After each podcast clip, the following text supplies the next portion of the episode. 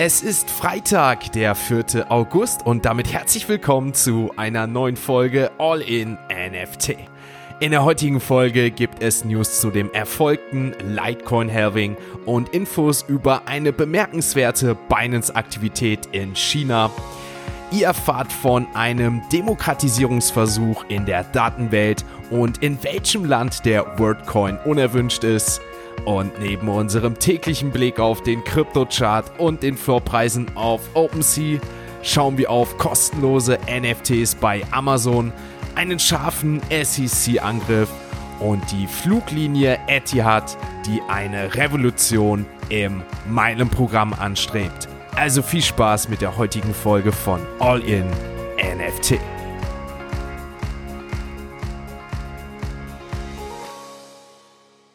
Werbung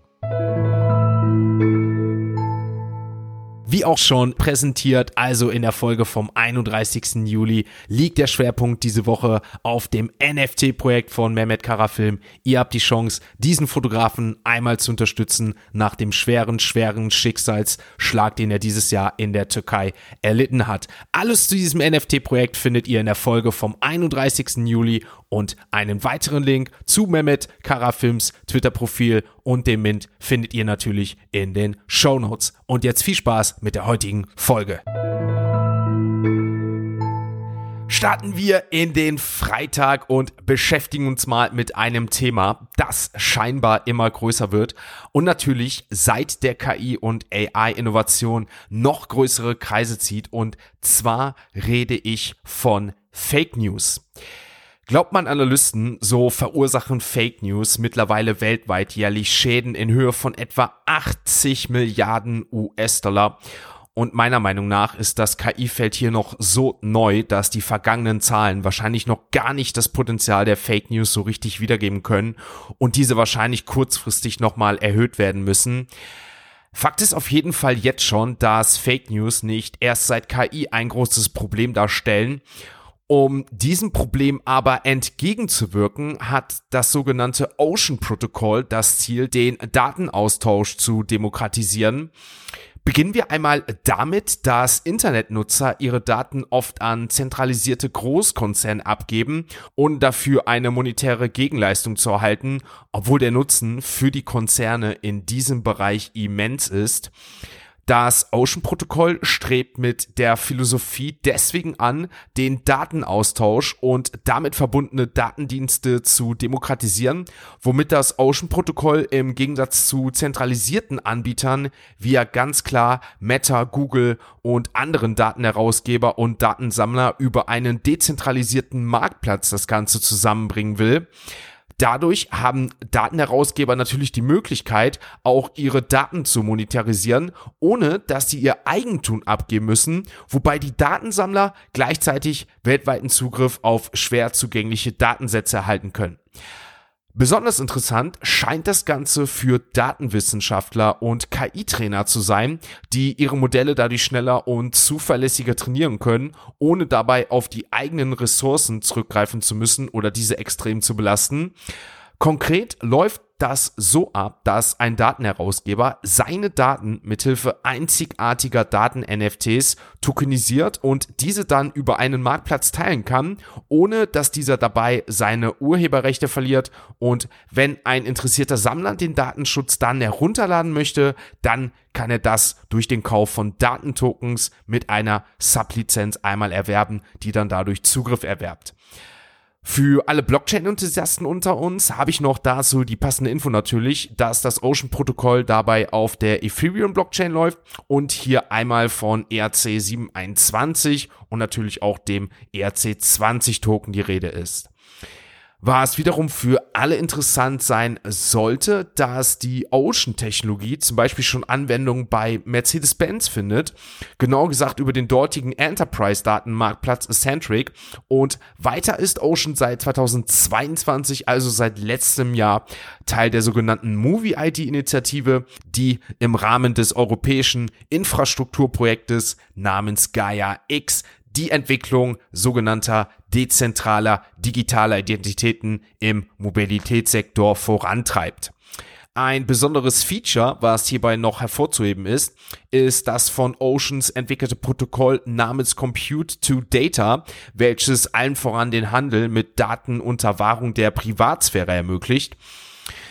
Wir wissen jetzt also, dass viele herkömmliche Unternehmen den Einfluss erkannt haben und das natürlich nicht erst seit kurzer, sondern schon wirklich seit langer Zeit.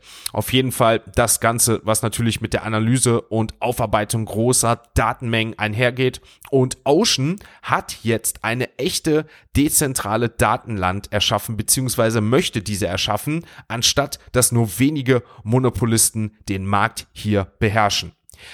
Mit diesem Vorhaben könnte Ocean natürlich eines dieser Protokolle sein, das sich als Multi-Chain-Protokoll unter den Ethereum-kompatiblen Netzwerken etabliert, was von der Idee her definitiv wichtig erscheint. Doch jetzt kommen wir natürlich noch zum großen Aber, meine lieben Podcast-Zuhörer. Die Frage, die ich mir natürlich im Anschluss dieser Analyse gestellt habe, kann eine so dezentrale Idee, wie sie Ocean verfolgt, wirklich eine entscheidende Rolle spielen in einer Welt, die wahrhaftig nur so von zentral gesteuerten Monopolen angeführt wird. Schreibt gerne mal in die Kommentare, was ihr von dem Ocean-Protokoll, was ihr von der Idee haltet und ob sich eine immer größer werdende Datenwelt darauf einlässt, ihre zentrale Stellung zu verlassen und bereit ist, in eine neue Form der Dezentralität einzutauchen. Damit sind wir mit der ersten News soweit durch und ich würde sagen, wir tauchen jetzt in die nächste Kategorie und blicken damit auf die aktuellen Kurse der Kryptowährungen. Ein Blick auf den Kryptochart zeigt uns, dass es beim Bitcoin gestern keine Veränderung war. Also wir verabschieden uns damit unter 27.000 Euro weiterhin in das Wochenende. Ciao Bitcoin und hoffentlich geht es nächste Woche mal wieder nach oben. Auch bei Ethereum keine Veränderung. Ein Plus von 0,08% Der Kurs weiterhin bei 1680 Euro. Ich glaube, diese Woche haben wir hier wirklich überhaupt keine Bewegung gesehen. Blicken wir mal auf andere Token, die gestern eine leichte Bewegung wenigstens hatten. XRP mit einem Minus von 2,44% In den Top 10 auch im Minus, minus 2,43% Cardano und Solana mit minus 1,77. Der Kurs von Solana damit über 20 Euro, aber natürlich im Verhältnis zu den letzten sieben Tagen minus 10% gerade mal so bei 20,87 Euro Polygon, Litecoin, Polkadot jeweils gestern im Minus. Bitcoin Cash weiter über 208 Euro, aber auch hier ging es in den letzten sieben Tagen minus 7% nach unten. Weitere Kurse, die gestern ansatzweise erwähnenswert waren. Hedera Token mit einem Plus von 2,64%, Lido DAO plus 1,75%. Der Maker Token, MKR Token, macht einfach da weiter, wo er die ganze Zeit steht, mit einem Plus von 1%, auch wenn es natürlich für den Maker Token aktuell mickrig erscheint, aber der Kurs bei 1216 Euro gestern. Blicken wir damit abschließend auf den WorldCoin, der natürlich nicht in den Top 50, was die Marktkapitalisierung angeht, zu finden ist, aber auf Platz 1 in den Trending Charts. Nicht positiv, sondern negativ, minus 6%, aber der Kurs weiterhin über 2 Euro, genau gesagt bei 2,08 Euro der WordCoin. Damit sind wir auf jeden Fall mit dem Blick auf den Kryptochart für diese Woche durch. Montag mehr dazu, nach dem Wochenende. Jetzt geht's in die nächste Kategorie. Und das sind natürlich unsere heutigen Web 3 Kurznews. What about this Internet thing? Do you, do you know anything about that? It is the big new thing. Etihad Airways, die nationale Fluggesellschaft der Vereinigten Arabischen Emirate, hat in Zusammenarbeit mit den Technologieunternehmen Acube und Crossmint eine exklusive neue NFT-Kollektion auf den Markt gebracht. Das elfte 3D-Flugzeug NFT zeigt den kürzlich enthüllten Boeing 787 Dreamliner. Etihad führt dabei ein branchenweites erstes Staking for Miles Programm ein, bei dem NFT-Inhaber Etihad Meilen sammeln können, indem sie ihre NFTs für bestimmte Zeiträume sperren. Inhaber der NFTs erhalten zudem Zugang zu exklusiven Etihad Airways Prämien wie dem zwölfmonatigen Etihad Guest Silver Status, bevorzugten Flughafen Services, Launchzugang und Bonusmeilen. Das Litecoin Halving wurde erfolgreich abgeschlossen, sodass Miner ab dem 6. August noch 6,25 Litecoin pro Block erhalten. Anleger erhoffen sich langfristig eine Kurssteigerung, ähnlich wie nach dem Bitcoin Halving. Es wird jedoch vermutet, dass die Verknappung des Litecoin-Nachschubs bereits in den aktuellen Preisen berücksichtigt sein könnte. Das Netzwerk richtet seinen Blick nun auf das nächste Halving, das voraussichtlich ab dem 30. Juli 2027 stattfinden wird. Ripple CEO Brad Garlinghouse hat die SEC für ihren Umgang mit Transparenzberichten im laufenden Gerichtsverfahren kritisiert. Er deutete an, dass das Unternehmen in Zukunft möglicherweise Informationen zurückhalten wird, Garlinghaus erklärte, dass sie diese Berichte auf freiwilliger Basis begonnen hatten, um Updates über ihre XRP-Bestände bereitzustellen. Bedauerlicherweise habe die SEC diese Berichte in der Klage gegen das Unternehmen dann verwendet. Dennoch betonte Garlinghaus, dass Ripple weiterhin zur Transparenz stehe, jedoch könnten die Berichte in Zukunft anders aussehen. Kenia hat alle Aktivitäten im Zusammenhang mit dem umstrittenen Kryptoprojekt WorldCoin untersagt. Das Ministerium für innere Sicherheit hat bekannt gegeben, dass die Behörden nun die Risiken für den Verbraucherschutz prüfen. Laut der offiziellen Erklärung haben relevante Sicherheits-, Finanzdienstleistungs- und Datenschutzbehörden Untersuchungen und Ermittlungen eingeleitet, um die Echtheit und Rechtmäßigkeit der genannten Aktivitäten festzustellen. Trotz des Verbots ist China weiterhin einer der größten Märkte für die Kryptobörse Binance. Laut Bericht des Wall Street Journals unter Berufung auf interne Dokumente belief sich das Handelsvolumen der Börse in China im Mai auf 90 Milliarden US-Dollar. China war damit der größte Markt für Binance, gefolgt von Südkorea, der Türkei und Vietnam. Im Mai hatte Binance etwa 5,6 Millionen chinesische Nutzer, von denen 911.650 aktiv waren. Dabei ist wichtig zu wissen, dass der Kryptohandel in China faktisch verboten ist. Bereits 2017 wurden ICOs untersagt und 2021 wurden sämtliche Kryptotransaktionen für illegal erklärt. Damit sind wir mit den Web3 Kurznews durch, kommen zur nächsten Kategorie und damit zum Gastbeitrag von Fabian Zentel, aka Captain Kazoo und los geht's mit den heutigen NFT News. GMGM, hier ist wieder Fabian für euch und heute mit News einmal aus dem Bereich des Blockchain Gaming und zwar in Zusammenarbeit mit Amazon beziehungsweise eine Kooperation, bei der Amazon Prime Mitglieder kostenlose NFTs bekommen können für ein Spiel namens Mojo Melee. Was steckt dahinter? Prime-Abonnenten können sich jetzt ein kostenloses Polygon-NFT und etwas Ingame-Währung für Mojo Melee sichern. Mojo Melee gehört dazu zum Planet Mojo und das ist eine magische, fantasievolle Web3 Gaming Metaverse Welt, die letztendlich auf der Polygon Blockchain aufbaut und entwickelt wurde von einem erfahrenen Team aus ja ehemaligen Veteranen von LucasArts, EA, Activision, Happy Giant, also wirklich Profis am Werk. Die Spiele sollen in einem atemberaubenden, exotischen, auf einem Planeten äh, stattfinden, auf dem letztendlich ja wilde Kreaturen darum kämpfen, ihre Heimat, ihre natürliche Welt vor einer Invasion einer technologischen Macht zu schützen. Also das ist so ein bisschen die Story im Hintergrund und die Spieler treten dabei in einer Vielzahl von Spielen und Turnieren an, die durch diese tiefgründige Geschichte verknüpft werden und die sich nach und nach noch offenbaren wird. Mojo Melee ist dabei das erste Spiel, ist ein Autobattler-Spiel, wo Spieler gegeneinander ihre Teams in Miniturnieren oder Matches gegeneinander antreten lassen können. Und das Ziel offiziell ist es, ein nachhaltiges, umfangreiches Spieleangebot zu schaffen. Also dabei spricht man im White Paper auch explizit von der Zielgruppe der nächsten Generation von Spielern, die ihre eigenen Spielassets besitzen wollen und ein Mitspracherecht bei der künftigen Ausrichtung des Projekts haben wollen. Das also die Vision, warum hier Blockchain Gaming oder wie hier letztendlich die Blockchain auch für Gaming eingesetzt werden soll. Und jetzt hat man sich eben für das konkrete Spiel Mojo Melee mit Amazon zusammengetan, um letztendlich erste NFTs an Prime-Abonnenten zu verschenken. Das funktioniert so, dass man sich über das Amazon Prime Gaming Portal für Mojo Melee registrieren kann, also ein neues Spielerkonto eröffnet und sich dann ein Paket aus einem NFT und Ingame-Währung herunterladen kann. Also der NFT ist ein Charakter aus dem Spiel und die Ingame-Währung sind Ore, also Erz, Davon gibt's 885 dann für den jeweiligen Spieleraccount. Man muss dazu sagen, dass Aura in dem Fall kein Krypto-Token ist, zur Mojo-Welt jedoch auch der ERC20-Token Moj, also MOJ, gehört, der für Staking, Ingame-Payments oder später Governance eingesetzt werden soll. Die OR wiederum jedoch sind als Ingame-Währung zu verwenden, um einfach die eigenen NFTs beispielsweise abzugraden und so entsprechend bessere Teams in die Spiele schicken zu können.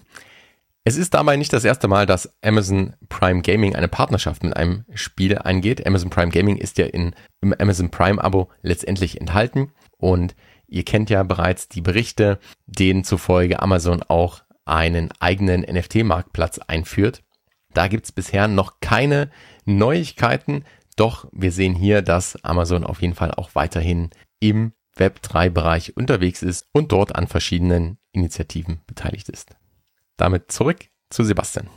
Ihr habt's gehört, Free NFTs bei Amazon Prime und wann kommt der NFT-Marktplatz? Bleibt natürlich spannend, wird wahrscheinlich in naher Zukunft folgen. In dem Sinne würde ich sagen, gerne mal hier ein Abo da lassen, gerne folgen und damit ihr hier auch nichts mehr verpasst. Danke Fabian an dieser Stelle und wir wechseln für diese Woche das letzte Mal die Kategorie wechseln zu OpenSea und dort werfen wir natürlich abschließend einen Blick auf die aktuellen NFT-Floorpreise.